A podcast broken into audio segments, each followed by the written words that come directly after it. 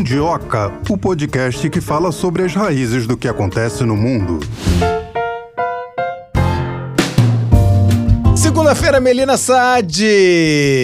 Como foi seu final de semana? Foi bom? Foi ótimo, mas melhor do que o meu fim de semana é fazer o Mundioca na segunda-feira, falar sobre um tema inédito aqui pra gente e inédito também pra muita gente, porque eu não ouço por aí. Emirados Árabes Unidos. Unidos e que a partir de 2024 estarão também no BRICS. Bora chamar o primeiro entrevistado do dia. A gente tem o prazer de receber aqui no Mundioca o professor Williander França Salomão, ele que é professor de Direito Internacional da Universidade de Itaúna, em Minas, e pesquisador de Emirados Árabes Unidos, também autor do livro Descobrindo os Emirados Árabes, pela editora de Plácido. Tudo bem, professor?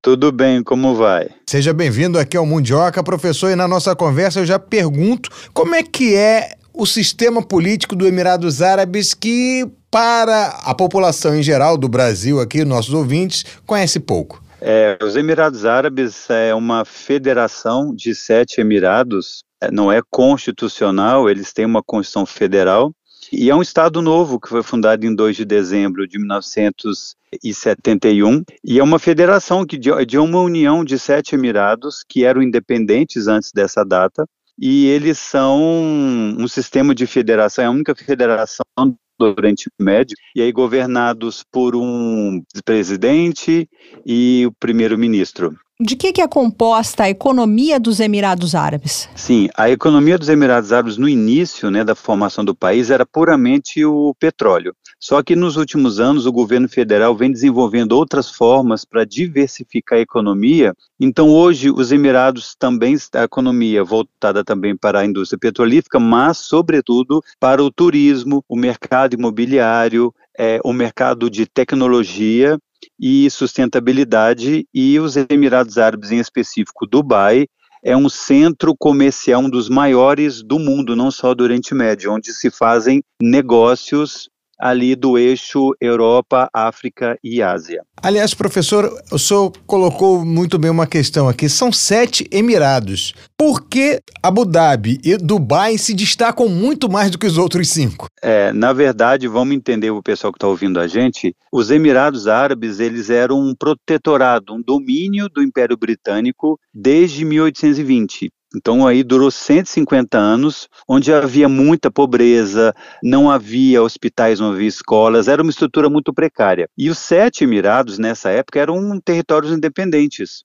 Com o Reino Unido anunciando para cada emirado, é como se fosse um país independente, governado por um sheik, por um governante. E aí, em 68, o Reino Unido é, comunicou a esses sheiks que não ia mais administrar, por assim dizer, os Emirados, e eles tinham que encontrar uma forma de sobreviver. E aí foi indicado que eles se unissem numa federação, num estado, para que eles pudessem sobreviver, já que eles não tinham nem exército. A defesa externa era toda feita pelo governo britânico. Então eles, esses sete emirados se viram aí ameaçados, né, de serem possivelmente aniquilados por outras nações, e aí eles se uniram então, os sete Emirados deixaram de ser território independente e formou um, uma nação.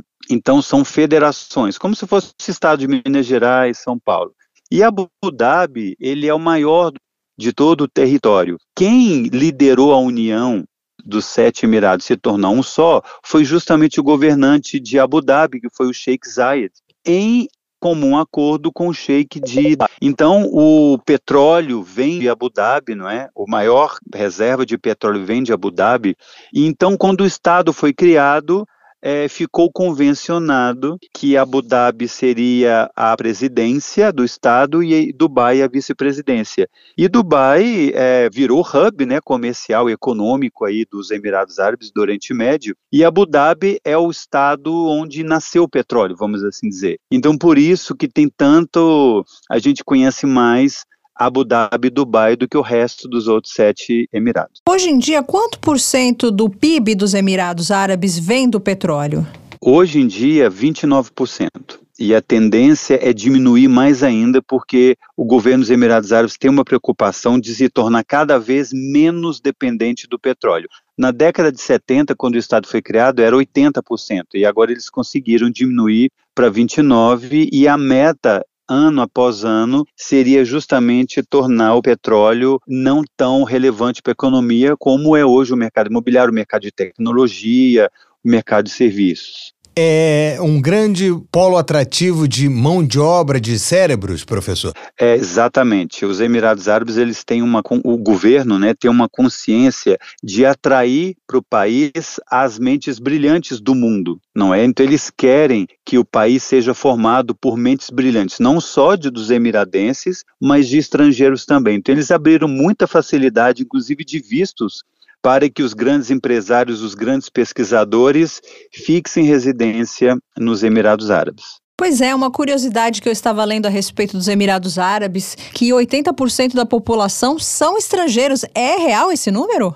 Aliás, 88% sim, é, e, a, e a população nativa é 11%. Por quê?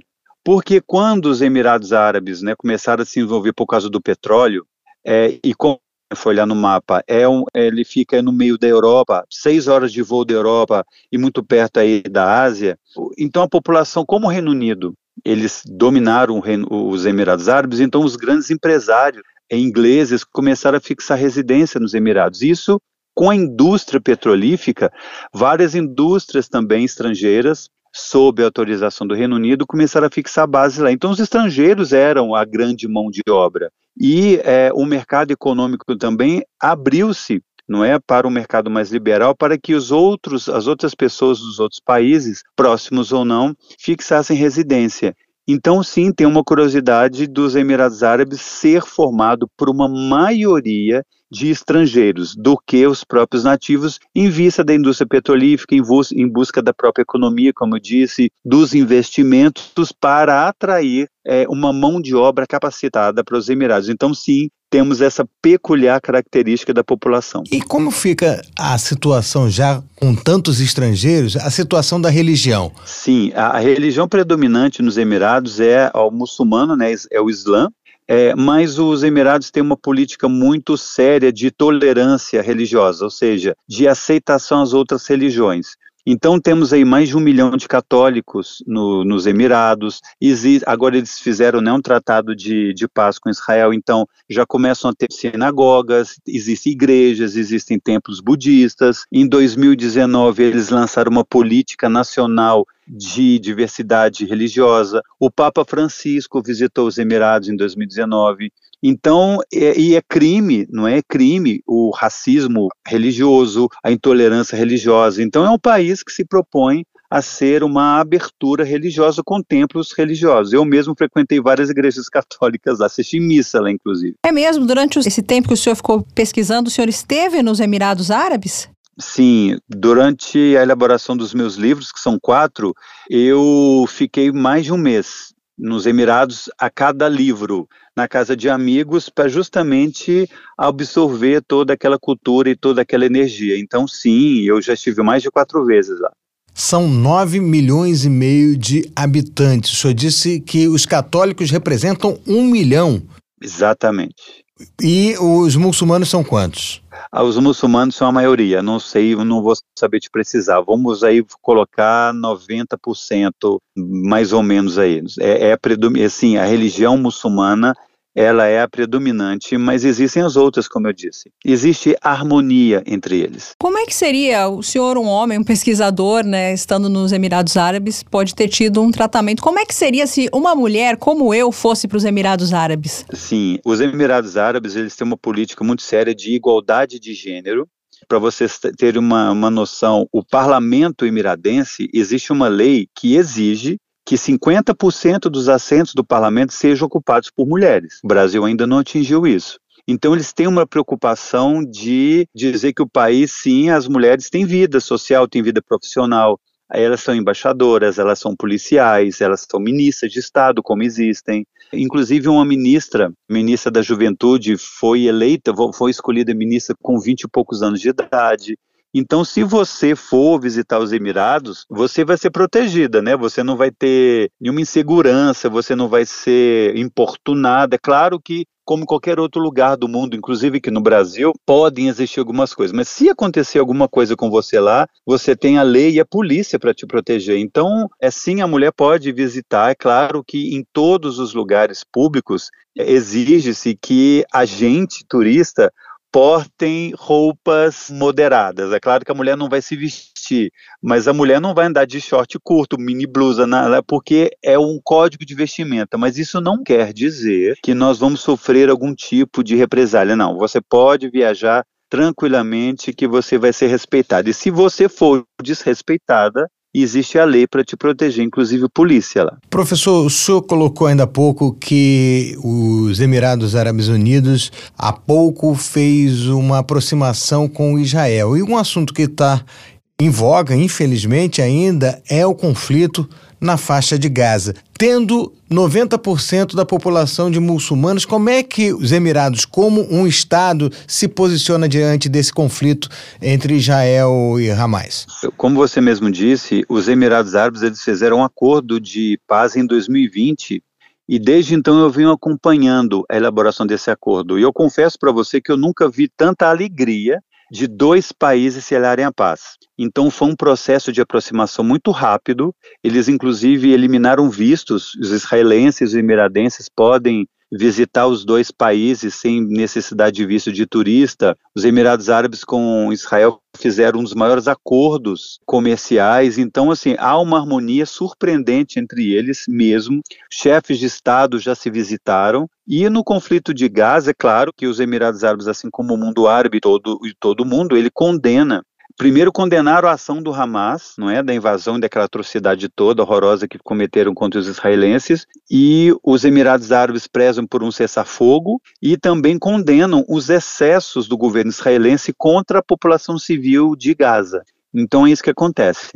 É, o senhor me falou antes da, da nossa conversa aqui, né, na pré-produção que a gente faz aqui para o Mundioca, que também é, estuda Israel-Palestina. É, esses seus estudos, eles aconteceram paralelamente? Como é que despertou esse seu interesse pelo Oriente Médio? Sim, eu sou neto de libaneses, né, como vários brasileiros. Então eu sempre cresci em casa com meu pai contando as histórias do meu avô, as histórias do Oriente Médio, e eu sempre tive curiosidade. No meu mestrado, há 10 anos, eu escolhi escrever sobre Israel e Palestina e eu visitei, eu fiz uma viagem a Israel e Palestina nesse processo e o doutorado e o pós-doutorado também foi sobre esse tema. Quando eu fui visitar uns amigos em, nos Emirados Árabes, eu já queria escrever sobre um outro Oriente Médio e aí eu me deparei com Dubai, aquela opulência toda, e eu vi um outro Oriente Médio, mais pacífico, mais moderno, e aí eu me surpreendi com a modernidade daquele lugar, aí resolvi também é, escrever sobre os Emirados para mostrar que existe um outro Oriente Médio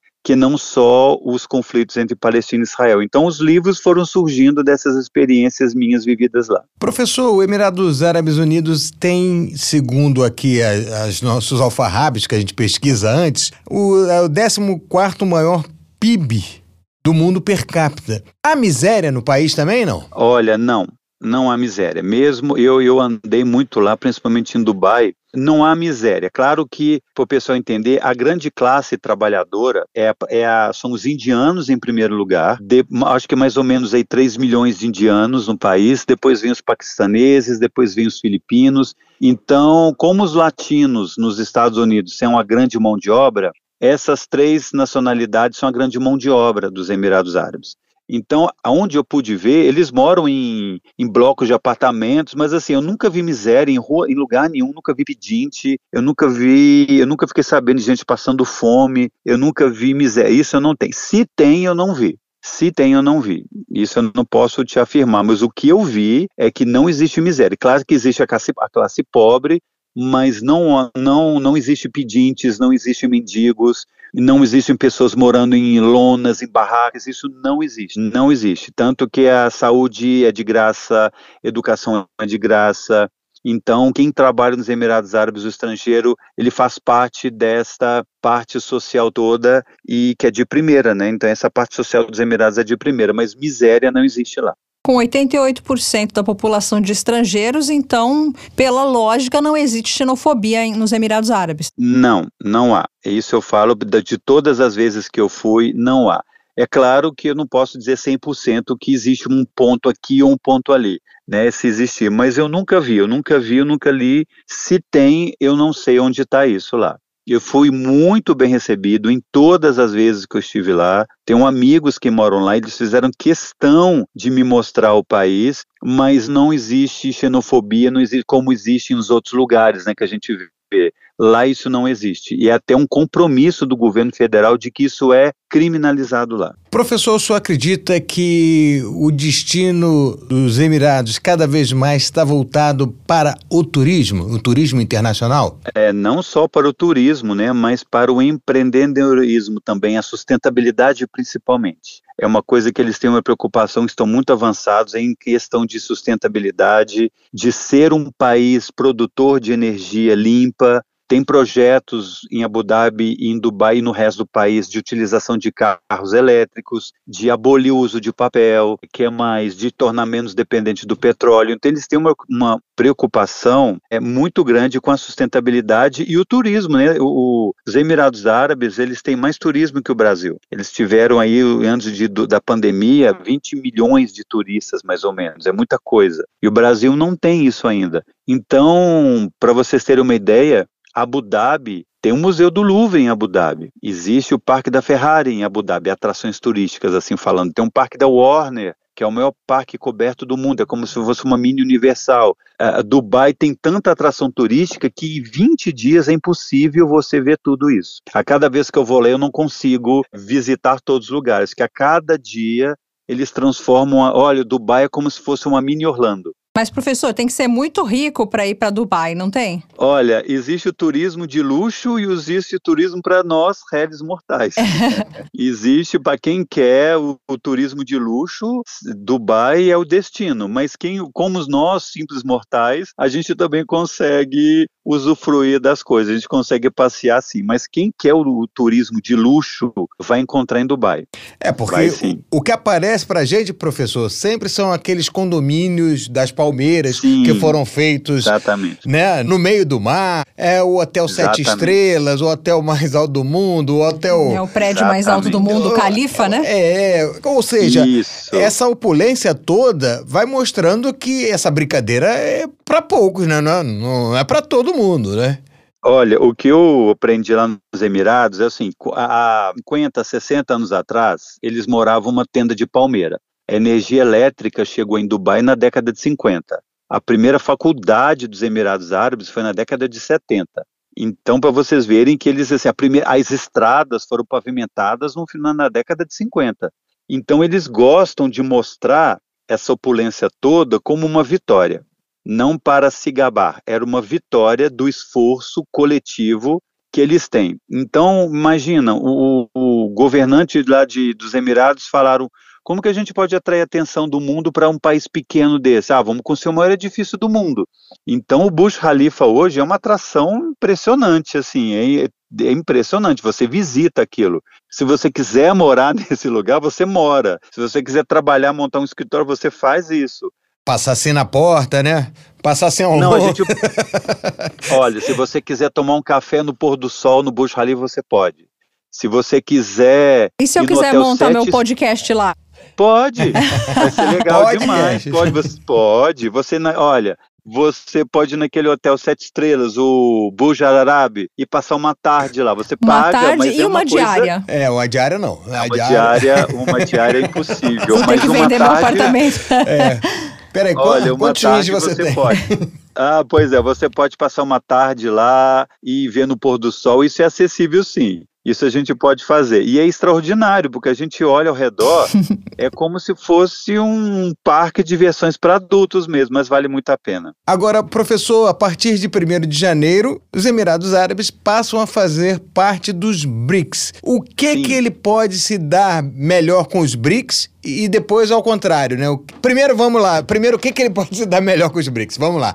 Assim, não, o, a política externa dos Emirados sempre foi pela, pela cooperação e pelo multilateralismo. Então, os Emirados Árabes, aí na sua política externa, eles sempre acham vantajoso é, selar alianças com todos os países. Isso para eles é imprescindível. Então, o BRICS tem os parceiros, o Brasil, que é o maior parceiro comercial dos Emirados na América Latina, temos a Rússia, a União, né, a Rússia, que é a grande parceira dos Emirados, a China, grande parceira dos Emirados, então era natural isso acontecer, esse, essa aproximação acontecer. Então não me surpreendeu nem um pouquinho. E a gente tem muito, tanto eles vão ter mais acesso ainda ao mercado né, do, do bloco dos BRICS, como o inverso também, já que os Emirados, eles. Para o Brasil vai, vai, vai, até melhorar, porque a gente, como eu disse, nós somos a principal parceiro comercial dos Emirados aqui na América Latina. Então a gente vai se beneficiar com o petróleo, com, a, com as zonas francas. Os Emirados Árabes têm mais de 40 zonas francas, tem uma abertura comercial, uma, você abre uma empresa lá sem menor burocracia, então vai haver aí uma ligação social e empresarial que só tem e os Emirados já fazem parte do banco dos BRICS. E os Emirados também a gente pode esquecer que tem um dos maiores fundos econômicos do planeta, né? É o segundo. Temos aí na, pela Mubadala e pela Ádia, que é a verdadeira usina de dinheiro. Então a gente vai se beneficiar e muito com os Emirados aí nos BRICS. Os BRICS também vai tornar uma, já é uma potência, vai ser mais potência ainda. E o senhor já disse né, que o Brasil vai se beneficiar, mas é, é, é, por isso que o presidente Lula, acredito que ele já tenha ido duas vezes aos Emirados Árabes desde que assumiu? Exatamente, sim. É, primeiro a gente tem que falar que o Brasil, os brasileiros e o governo brasileiro, ele tem uma abertura fantástica ao mundo árabe. Todos os árabes amam o Brasil. Você pode vestir uma camisa da seleção brasileira e caminhar ali no Oriente Médio, que você vai ser parado, vão tirar foto, porque a gente tem sempre uma tradição, a gente tem uma comunidade árabe no Brasil muito grande, a gente é receptivo com todo mundo, temos uma grande comunidade islâmica aqui no Brasil, então é naturalmente que o Brasil tem essa abertura. E o presidente Lula também tem uma abertura grande com o mundo árabe, e o Lula, ele visitou os Emirados Árabes em 2013, 2003, conheceu o antigo governante, que é o pai do atual presidente, né? O atual presidente dos Emirados é o Sheikh é, Mohammed bin Zayed, e o Lula conheceu o pai dele, que é o pai da nação. Então, tanto que essa última visita, a primeira visita do presidente Lula agora, no mandato atual dele, que ele foi visitar o Oriente Médio, foi o próprio presidente dos Emirados fez questão que ele visitasse o país. Foi um pedido pessoal dele. Olha que prestígio, hein? Muito. Professor, o senhor acha que o fato de entrar no BRICS pode trazer algum tipo de, vamos lá, ciúmes nos Estados Unidos, já que o Emirados também é alinhado com os Estados Unidos? Pode acontecer, mas os Emirados, até onde eu vejo, eles sim, eles são os Emirados são um grande parceiro dos Estados Unidos, mas eles não pautam a política externa deles com medo de magoar os Estados Unidos, não é? Tanto que eles receberam agora o presidente Putin agora em Abu Dhabi, agora, esses dias agora. Pode haver um ciúme, mas isso, os Emirados Árabes, isso não impede eles de fazer nenhum tipo de acordo econômico com qualquer país. É claro que eles têm os mesmos amigos e os pretensos inimigos também são os mesmos, mas isso não vai impedir os Emirados de agir contra isso ou aquilo. Eles vão agir conversando e pronto. Professor, foi muito difícil achar um especialista que falasse em português sobre os Emirados Árabes. Por que okay. isso? Se estuda pouco os Emirados Árabes aqui no Brasil? Olha, na minha pesquisa, o que tem muito de publicação aqui é a parte mais turística. Né, guias turísticos ou viagens a Dubai, é, é como se os Emirados Árabes se resumissem só a Dubai. Não é. Os Emirados são sete Emirados, um cada um com a sua diversidade. Temos aí os Emirados do Norte, né, na parte norte, que tem cachoeiras, tem montanhas, são climas amenos. Então, a minha ideia era escrever sobre tudo dos Emirados. Então, nos meus livros, existe a parte política, a parte social, a parte internacional, a parte é, de curiosidades, a parte tecnológica, porque é o que eu queria. Tanto que o título do meu primeiro livro era Descobrindo os Emirados Árabes. Eu tenho um grande apoio do Consulado dos Emirados Árabes de São Paulo e da Embaixada de Brasília, que eles adoram os meus livros e sempre que eles podem, eles divulgam os livros. Então eu fico feliz que eu possa contribuir com as minhas pesquisas sobre esse país que é muito fascinante. Professor, Abu Dhabi, Dubai, quais são os outros cinco ah, Emirados? Então vamos lá. Abu Dhabi, Dubai, Sharjah, Ajman, Fujairah, Um Al-Qayawin e Ras Al-Khema, lá na ponta, quase perto do Irã. E nos seus quatro livros, o, o senhor tratou de quais aspectos? Todos. Foi um projeto bem. Bom, o primeiro livro foi sobre os Emirados Árabes no geral. Eu falo de todos os sete, eu falo da economia, eu falo um, um contexto geral. Depois eu especifiquei Abu Dhabi, eu dediquei só Abu Dhabi. Depois eu dediquei aos 50 anos dos Emirados Árabes, que eles fizeram uma grande festa do Jubileu de Ouro, eles comemoraram os 50 anos de existência do país. Então fiz um livro mais histórico para falar como foi o processo de criação dos Emirados, como que era o domínio inglês no Golfo, como que era aquela estrutura. E depois eu fiz o livro Dubai, não é? Chamado Emirado do Futuro. E aí o meu quarto livro é sobre a segunda edição da, do primeiro, que é Descobrindo os Emirados Árabes, só que mais, bem mais completo do que o primeiro. Então é uma abordagem de tudo, de social, política, histórica, internacional, tecnológica. Então o pessoal vai ter uma noção total sobre esse país aí. Pode ler o livro e visitar depois. Falando em visitar, qual é a frequência que o senhor visita os Emirados? Olha, de 2017 até o ano passado, acho que praticamente todos os anos eu fui lá.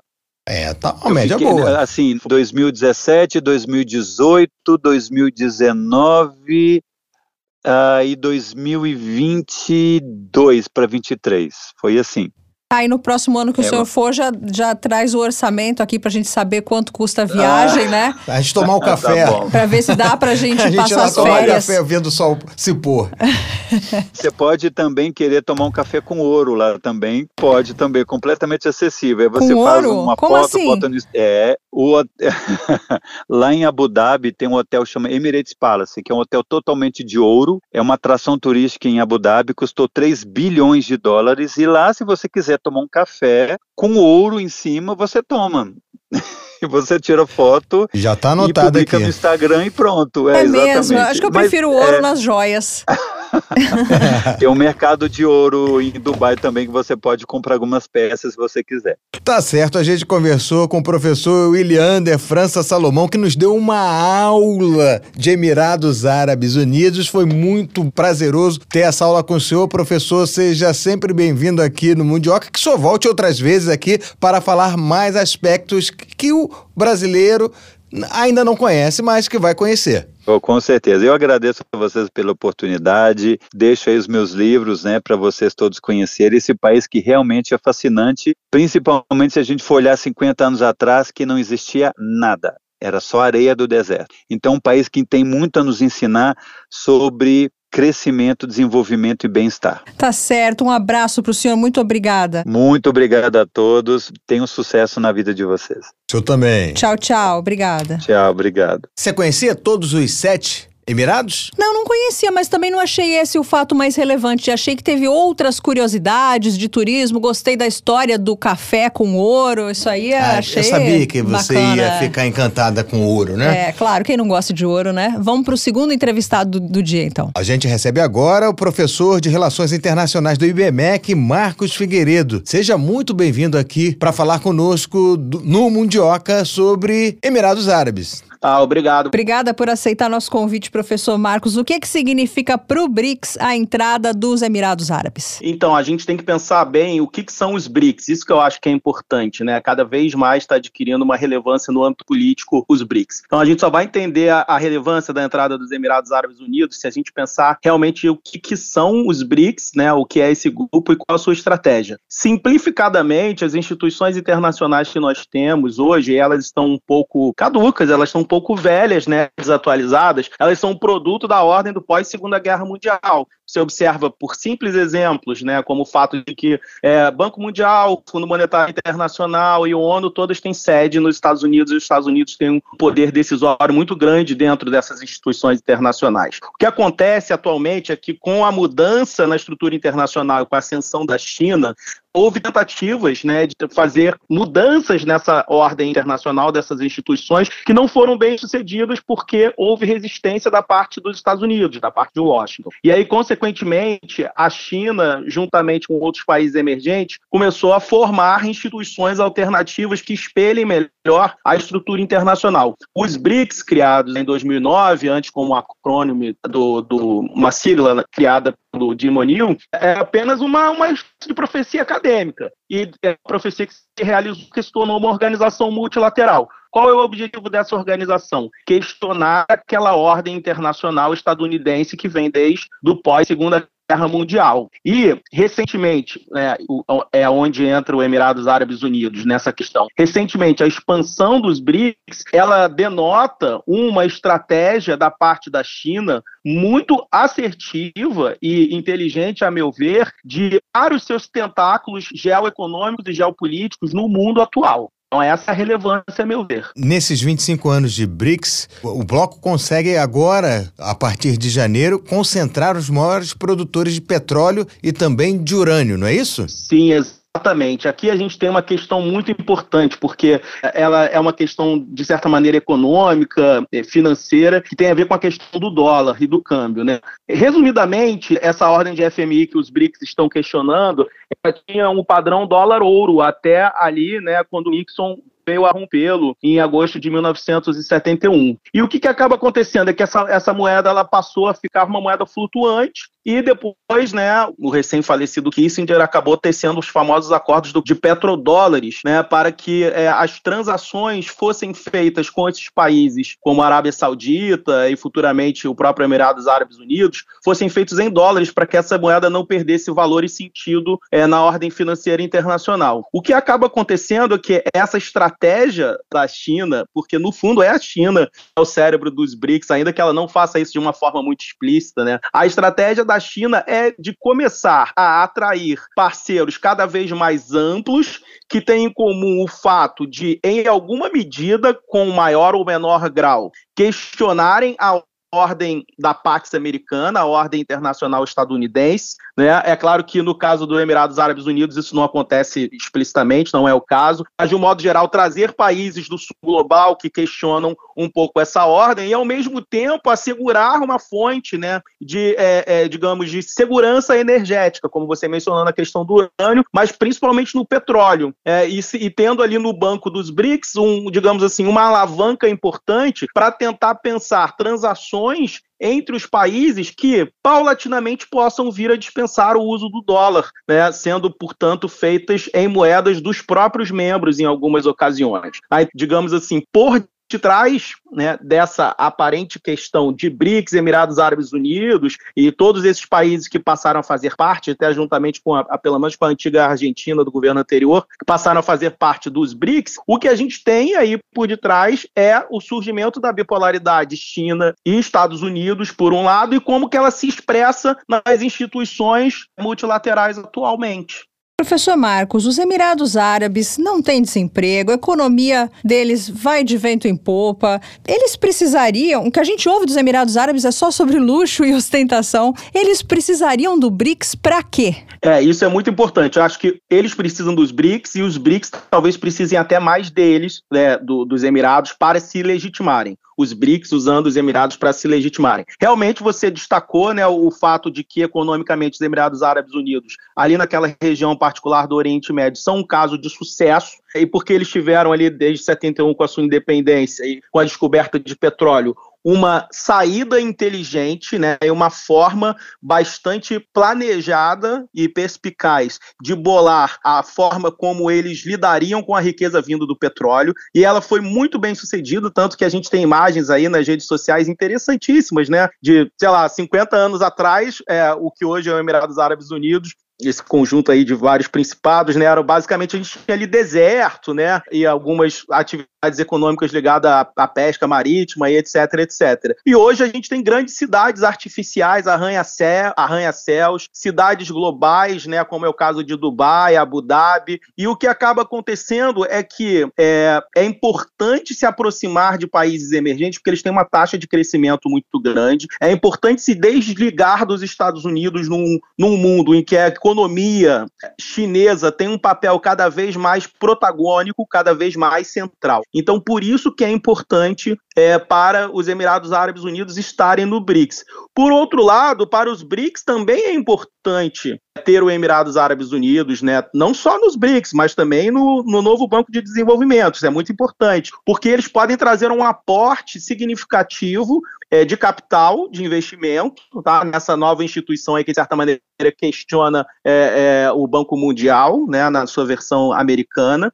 E o que acaba acontecendo, em resumo, é que o Emirados Árabes Unidos passa, portanto, né, a, do ponto de vista dos BRICS, a legitimar né, essa, essa instituição multilateral BRICS, na medida em que é, ela tem relações um pouco melhores com o Ocidente do que países que também acabaram entrando, como o Irã e a Argentina do governo passado, certo? Então, sim, o, o Emirados Árabes Unidos, ele é um caso de sucesso. Eu gosto muito de pensar cada caso em particular, como que o petróleo em alguns casos foi uma maldição, em outras não, dependendo do que o governo fez com isso, né, com, com, essa, com essa riqueza natural. Eu acho que isso é muito importante. Os Emirados Árabes Unidos são um exemplo de sucesso, né, porque eles estão prevendo ali no futuro que, por questões ambientais, né, e por questões de escassez dessa commodity, uma hora o petróleo é, não vai ser mais a, a, o, a, o, motor da, da, energia da economia mundial e, consequentemente, eles investiram em outras alternativas, como turismo, é, praticamente não taxam investimentos, e aí o país foi crescendo economicamente, certo? Então isso é muito interessante. Acaba que a gente tem aqui uma via de mão dupla. O Emirados Árabes Unidos é útil para os BRICS e os BRICS são úteis para os Emirados Árabes Unidos. Professor Marcos, como é que fica a questão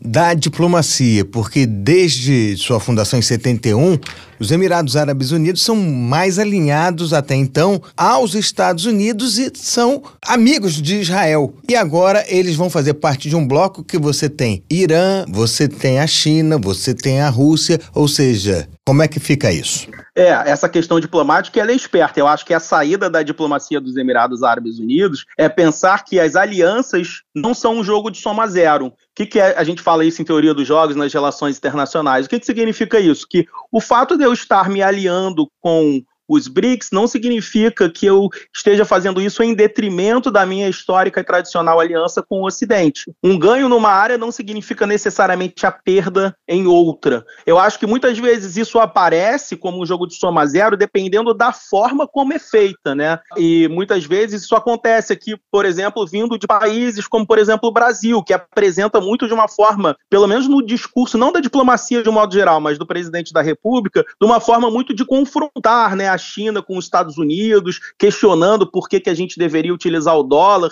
e aí sim fazendo com que isso, de repente, naquelas circunstâncias, se parecessem com um jogo de soma zero, né, ou um ou outro. Quando, na verdade, o que é bastante interessante em termos diplomáticos, e os Emirados Árabes Unidos estão fazendo isso, é tentar explorar ambas as possibilidades criando novas alternativas, sem, contudo, abrir mão das antigas e tradicionais. Essa é uma diplomacia que a gente chamaria de pragmática nas relações internacionais e que tende a colher frutos muito importantes para o país. Eu acho que o Emirados Árabes Unidos ele ainda tem uma particularidade muito interessante, que não só essa riqueza é, absurda de petróleo, mas a forma como ele bem usa esse petróleo, que eu acho que é o grande diferencial, mas também é por causa da sua localidade né, geográfica no mundo, ele acabou se tornando principalmente o aeroporto internacional de Dubai, um grande hub, né? E a Emirates acabou sendo uma, uma companhia que teve um papel atuante é, digamos assim, é, um, foi uma peça-chave nesse crescimento dos Emirados Árabes Unidos. Porque ali de Dubai você vai com grandes aviões, né, que fazem rotas é, é transcontinentais, você vai para Frankfurt, você vai para Paris,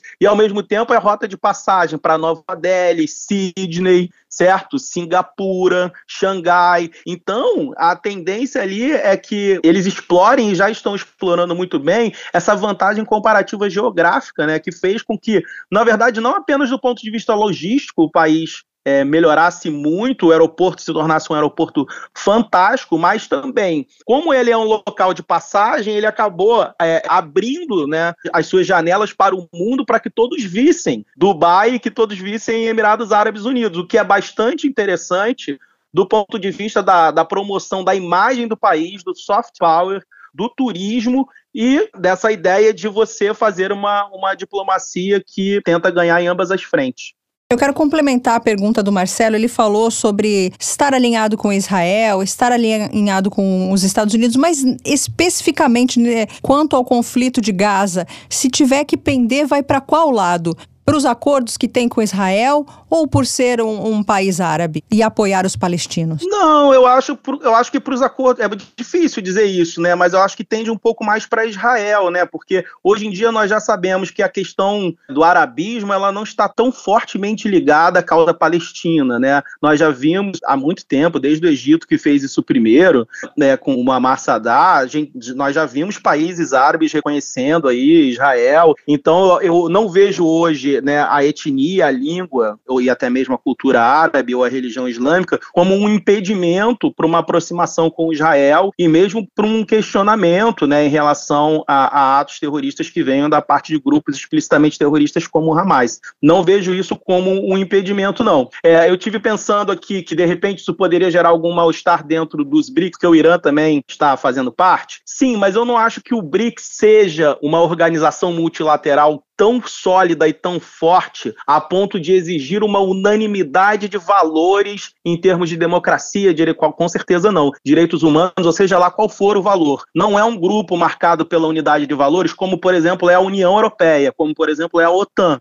em torno de valores iluministas, ocidentais, modernos, direitos humanos, democracia, de certa maneira, mercado. Não é o caso dos BRICS, né? É uma aliança muito mais fluida, muito mais assim de conveniência, de arranjo político e econômico, mas que não necessariamente exige uma unidade de normas, de valores e, consequentemente, não exige também é, uma unidade de política externa comum dos seus membros. Professor, Emirados Árabes Unidos tem a sexta maior reserva de petróleo do mundo. São quase 10 milhões, 9 milhões e poucos de habitantes. Qual foi o segredo deles que eles se diferenciaram dos outros países que são ricos em petróleo também, para mostrar um crescimento tão grande em tão pouco tempo? Então, essa é uma questão interessante que demandaria uma tese interessante aí de ciência política de relações internacionais, né? Grosso modo, que a gente pode ver é que alguns países, e principalmente, tá, principalmente governantes, né, não só países, é, reagem de forma distinta às riquezas naturais que eles têm. E muitas vezes as riquezas naturais que os países têm, no caso, a gente sabe que o petróleo né, é, uma, é uma grande riqueza como commodity internacional e motor da energia mundial, nós sabemos aí, né, que a gente tem, no caso desse país, né, uma forma bastante peculiar de lidar com essa riqueza. Por exemplo, muitas vezes ditadores fazem mau uso do dinheiro do petróleo, né? Muitas vezes ditadores, como vão pegar o Saddam Hussein no Iraque, né? O antigo, obviamente, falecido Saddam Hussein, que durante muito tempo não fez um bom uso dessa riqueza que vinha do petróleo, ou mesmo atualmente a Venezuela, de Chávez e Maduro, também não fazem um bom uso em termos de espalhar isso para sua população, né? A Guiana, no caso, tem feito um bom uso e a descoberta das reservas tem, inclusive, dado um incremento trazido um incremento muito significativo para o crescimento do PIB do país, né? Então depende muito da estratégia, né? A Noruega, né? Com criando fundos de reservas de petróleo, né? Que vão ajudar a, a planejar outras áreas da sociedade, como por exemplo educação, ciência, pesquisa e assim por diante. E exatamente os países árabes eles passaram, e particularmente os Emirados Árabes Unidos, passaram a pensar da seguinte forma: olha, o petróleo ele é uma grande riqueza, de fato, principalmente depois do choque do petróleo, o valor ficou os dois choques da década de 70, o valor ficou significativamente maior, mas essa riqueza ela é número um finita, né? A gente está falando de algo que é um conjunto finito, ainda que abundante, mas finito. E número dois tem uma mudança de paradigma é, em termos energéticos no mundo que está nos levando a utilizar formas alternativas de energia. E o Brasil é um exemplo muito positivo de um país que usa energia limpas. Também é um país rico em petróleo, mas tem uma tradição em energia limpas. Então, eles planejaram utilizar o dinheiro do petróleo para criar verdadeiras cidades do nada, ilhas artificiais, investir em aterros, arquitetura, né, e promover o soft power, como eu falei, né, esse bom poder, né, esse poder de atração, né, a ideia da imagem, do sucesso, de certa maneira do luxo, como vocês muito bem comentaram, do conforto, né, atraindo, sobretudo, também imigrantes, embora eles sejam bastante rigorosos em relação à questão dos vistos, mas atraindo alguns imigrantes para fazerem alguns trabalhos que são importantes para a economia, muito embora haja também alguns questionamentos em relação à forma como os direitos humanos e os direitos sociais e econômicos são tratados nesses países, como por exemplo é o caso né, dos Emirados Árabes Unidos, mesmo do Catar. Ah, então eles planejaram como utilizar essa riqueza investindo em cidades, investindo em infraestrutura, que ela gera uma demanda por si mesmo, né? Porque você vai ter, consequentemente, a construção civil, e aí, naturalmente, você vai gerando demanda agregada para a economia ela se desenvolver independentemente dessa commodity. Isso eu acho basicamente que é a grande é o grande diferencial deles, né? E o, é, o fato deles não serem exatamente uma democracia faz com que também eles possam manter uma política de Estado um pouco mais regular é, do que seria se você tivesse muitas oscilações de governos, por exemplo. Acho que o que, eu, o que eu li até agora sobre os Emirados Árabes de mais interessante foi ter 88% da população de estrangeiros. O que, que isso pode significar daqui a 50 anos? O Emirados Árabes vai ser um país misturado? Não, eu acho que não, sabe por quê? Porque aqui, entre aspas, no Ocidente, nós temos um, um conceito de que a verdadeira fronteira entre os indivíduos é a fronteira do Estado Nacional, é entre o nacional e o estrangeiro, né? Então aquele que não tem o nosso passaporte, aquele que nasceu em outro território, aquele que está do outro lado da fronteira é o outro, né? Quando na verdade, se você for parar para pensar, no mundo árabe islâmico, as lealdades são muito diferentes, elas não estão tão focadas nos países, né? Essas lealdades elas estão focadas ou na grande comunidade étnica árabe linguística, né, ou na UMA, que é a comunidade islâmica né, ou uma, dependendo de como você prefira pronunciar. Isso significa que, embora eles tenham estrangeiros que não tenham o passaporte do país Emirados Árabes Unidos, muitos deles são árabes e são islâmicos, o que não acarreta uma, um hibridismo, aí uma heterogeneidade tão significativa assim. Tá, então eu, eu acredito que não. Existem, é, obviamente, não estou falando que, que, é exclusivo né, de, de árabes e muçulmanos que estão indo para os Emirados Árabes Unidos, mesmo porque é um país muito rico, mas eu acho também que os demais que não são, que têm seus vistos aceitos, eles o tem exatamente pelo fato de que eles não são qual, quaisquer uns, né? Eles, do ponto de vista social, econômico, científico, eles podem agregar muito à sociedade. E aí a gente está falando de um número menor, mas que tem um papel estratégico muito grande. Então, concluindo e respondendo a sua pergunta, eu acho que no Oriente Médio, o conceito de estrangeiro não é igual ao que a gente tem aqui, por exemplo, entendeu? Às vezes um estrangeiro, mas que é árabe, que é islâmico, ele é praticamente um igual e até porque lá as fronteiras e consequentemente os passaportes foram muito tardiamente criados, né? E consequentemente eles não têm, né, o mesmo significado histórico que tem, por exemplo, na Europa e no Atlântico Norte. Mas só acredita que, como a Melina falou, daqui a 50 anos essa proporção de estrangeiros vai continuar aumentando? Tipo assim, ele vai continuar com as portas abertas para outras pessoas que não nasceram exatamente no país, dentro do território? Eu acho que vai, mas acho que a política externa migratória quando a gente está falando em termos de política de vistos, né, a gente pode criar, e a, a, gente que eu falo um país em geral, pode criar várias categorias específicas de visto, onde você possa se valer da mão de obra das pessoas, onde elas tenham residência, mas não tenham, por exemplo, a possibilidade de ter cidadania, né, onde elas tenham uma residência, mas elas têm uma residência restrita, com prazo mais restrito para voltar. Então, eu acho que isso vai acontecer de forma muito gradual, de uma forma eu não vejo isso acontecendo de uma forma problemática, mas em acontecendo isso, eu vejo também como uma tendência de todos os países do mundo. Eu acho que é, é um desafio de um mundo globalizado, na qual, né, como eu estava falando do Aeroporto Internacional de Dubai, de ser uma cidade global,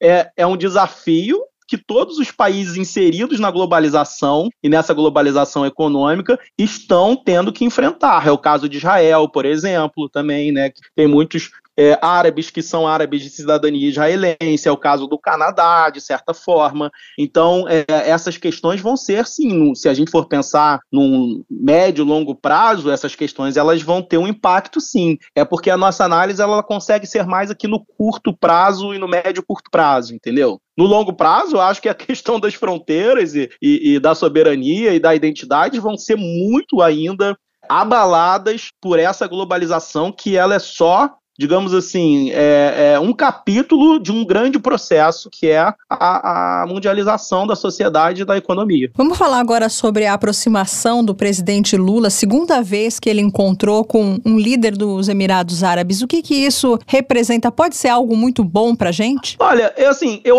eu não acho que seja algo decisivo. Tem, eu acho que quando a gente fala em termos de diplomacia, tem um elemento protocolar também, certo? Então, eu não acredito que seja algo é, é, que seja, digamos assim, de uma importância muito destacada. Eu acho que essa diplomacia protocolar ela é importante, né, na medida em que ela demonstra a relevância que os países têm uns para com os outros, né. Eu acho que a gente não pode perder de vista que um país como os Emirados Árabes Unidos aí, que tem um PIB per capita de em torno aí de 50 mil dólares, é um país que nos dá a possibilidade de fazer negócios com o Brasil de forma muito significativa, certo? A gente tem que pensar que existem oportunidades muito importantes é, também para empresas brasileiras, né? Se você for pegar, por exemplo, o caso da Embraer, afinal de contas, esses grandes aviões que vão ser distribuídos em pequenos aviões para cidades regionais ali do Oriente Médio, e a Embraer nós sabemos que produz né, aviões regionais, e um dos aspectos importantes dessa visita do presidente Lula foi exatamente tentar negociar é, e fazer propaganda e tentar criar possibilidades de compras é, para aviões da Embraer. Então a gente tem que pensar que sim, é bastante relevante, né? Por quê? Porque é um país rico, né? E, portanto, nos traz, assim, muitas possibilidades de negócio. Mas eu não diria que é, digamos assim, tão central quanto uma visita do Lula, por exemplo, à China, né? Como ocorreu, ou o fato dele não ter ido na visita da posse do presidente eleito, novo presidente eleito na Argentina, porque eu acho que são, digamos assim, parcerias-chave, né? Argentina, Estados Unidos, China e assim por diante. No, o, o Emirados Árabes Unidos não teria esse status, embora seja relevante estrategicamente. Mas os acordos bilaterais não ficariam só na base da Embraer, né? Você teria várias commodities que você poderia vender para eles. Sim, é verdade. Como eu digo, você tem várias commodities, eles são consumidores e, e cada vez mais com o turismo alavancado, com o mercado consumidor fortalecido, você vai ter tudo, demanda por, é, aqui é basicamente um exemplo, mas você vai ter demanda por frango, por carne, por uma série de commodities é, importantes, né, que são relevantes, eu não diria que os Emirados Árabes Unidos não são relevantes, mas assim, eles também não têm esse peso tão significativo, de modo que eu acho que o objetivo objetivo da política externa brasileira fortalecer esses laços que são promissores e já relevantes com os Emirados Árabes Unidos, mas que são vistos ainda como muito específicos, né? Tem uma, de uma especificidade muito grande em termos da nossa pauta de política externa. Qual é o país mais chegado nos Emirados Árabes do BRICS? Olha, o país mais chegado aos Emirados Árabes talvez seja a Arábia Saudita, né? Que agora é um novo membro, né?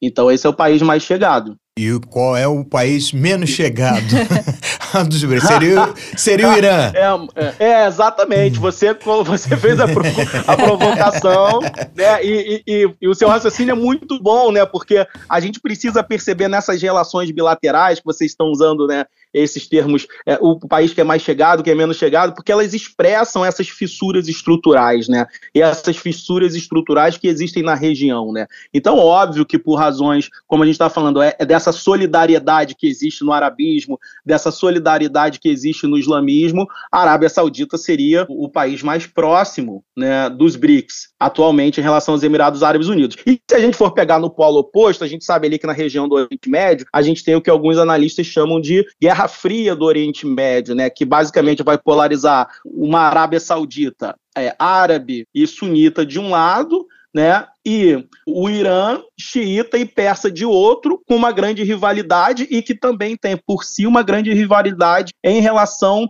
a Israel. Então, isso faz com que é, o Irã, como você mesmo respondeu muito bem, seja aquele que tem uma, que, que digamos assim, que tenha uma, um, uma distância maior né, em relação aos Emirados Árabes é, Unidos. Mas acho que por detrás disso a gente não deve esquecer, as, as perguntas são excelentes e, e eu concordo com os comentários que vocês fizeram, nós não podemos nos esquecer que esse BRICS ele tem um C maiúsculo, né, de China, né? Então, eu, se você me permitir colocar uma pergunta aqui, que eu acho que é, talvez ela seja a grande pergunta quando a gente está falando dessa instituição multilateral BRICS, é a importância dos Emirados Árabes Unidos para a China mediante os BRICS, entendeu? A importância para a China mediante os BRICS. E aí eu acho que é bastante importante, né? Os Emirados Árabes Unidos têm relações já fortes com o Oriente, já do, com o Japão, já desde muito tempo. E o que acaba acontecendo é que nós percebemos, né, que para a China, eu acho que a presença dos Emirados Árabes Unidos tem duas particularidades muito importantes. Por sua riqueza, por sua imagem, eles têm uma capacidade muito grande de trazer investimentos para os países dos BRICS,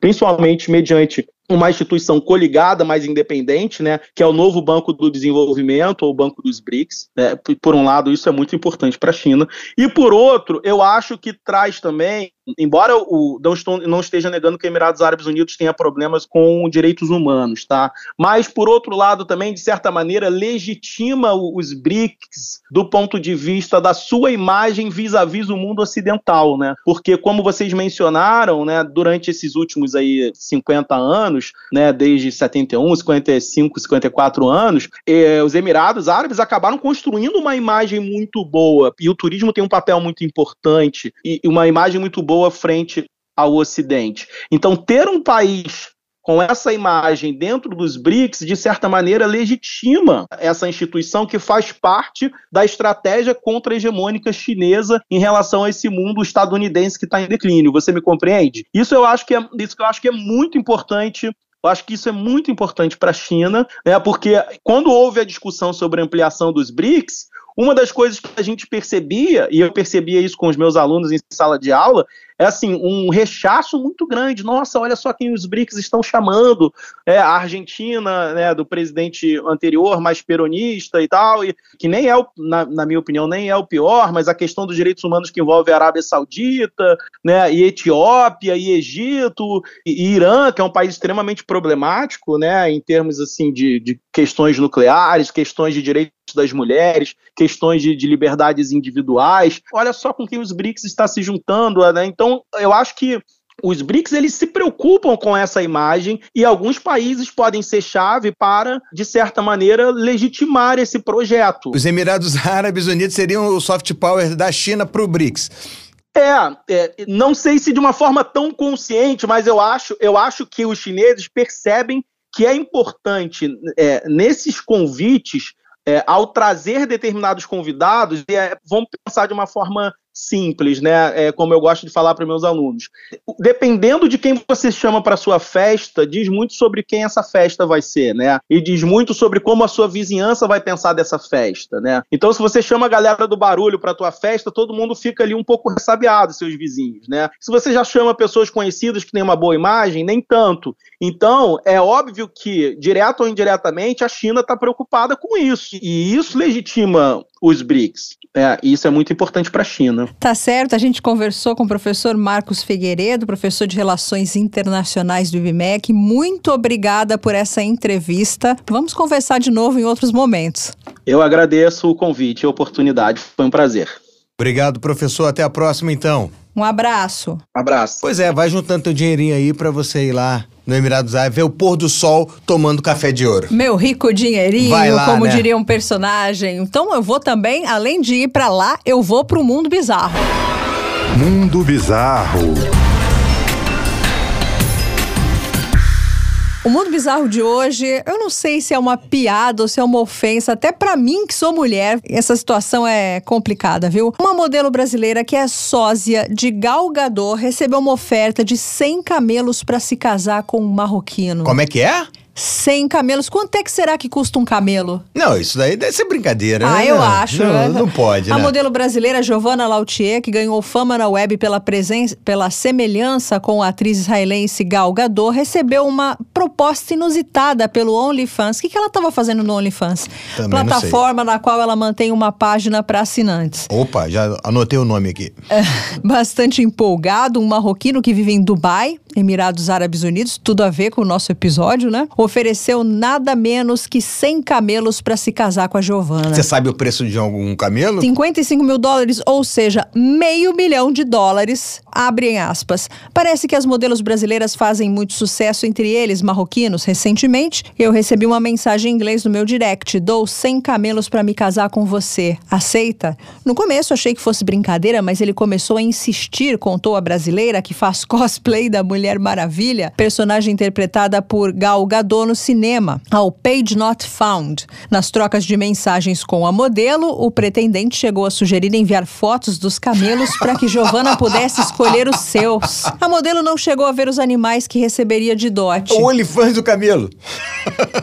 A proposta foi feita em 28 de setembro, mas não foi aceita. Giovana continua solteira. Aí ela disse assim: Claro que eu não aceitei, mas foi uma experiência bem engraçada. Pelo menos agora eu sei que estou valendo muito. Meio milhão. Pô, se ela precisava disso para saber que vale bastante. E a gente aprendeu também que tem olifante de camelo aí, ele mostrando nas fotos, assim, escolha esse, olha a corcova como tá durinha. Desse aqui, esse aqui a corcova tá mais Caidinha. É, gente, tem tarado, né, pra tudo nesse mundo, né? Quem quer ver camelo, quem quer ver pé. E aí o céu é o limite. Esse foi o Mundo Bizarro de hoje.